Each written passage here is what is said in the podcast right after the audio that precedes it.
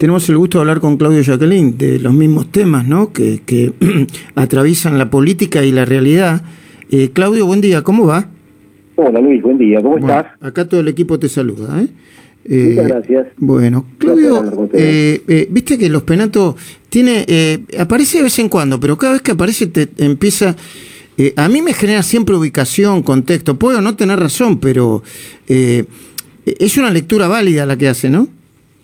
Sí, yo creo que lo que tiene los penatos es eh, rigor técnico a la hora de opinar y claridad expositiva, que eh, no siempre es habitual en los diputados y eso se agradece mucho. Entonces ese rigor y esa claridad expositiva permite comprender lo que ocurre en lugares que a veces nos quedan, o a la gente común sobre todo, le quedan ajenos.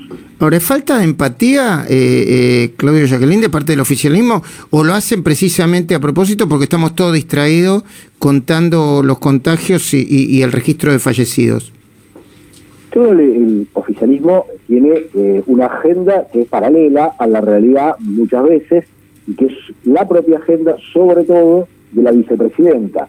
yo recuerdo siempre que Alberto Fernández lo que decía era que el peor Néstor Kirchner que él había conocido era cuando era primer caballero. Eh, y parecería que con Cristina Kirchner ocurre algo similar, con el agravante de que ella tiene una responsabilidad institucional, pero quien asume los costos de la ejecución de las políticas es Alberto Fernández. Esto hace que este artefacto complejo que ella armó hace exactamente dos años, hoy funcione de esta manera, eh, que es como una especie de transformer que avanza eh, de manera eh, eh, paralela con, por dos vías y llevándose casi todo puesto, ¿no? Claro.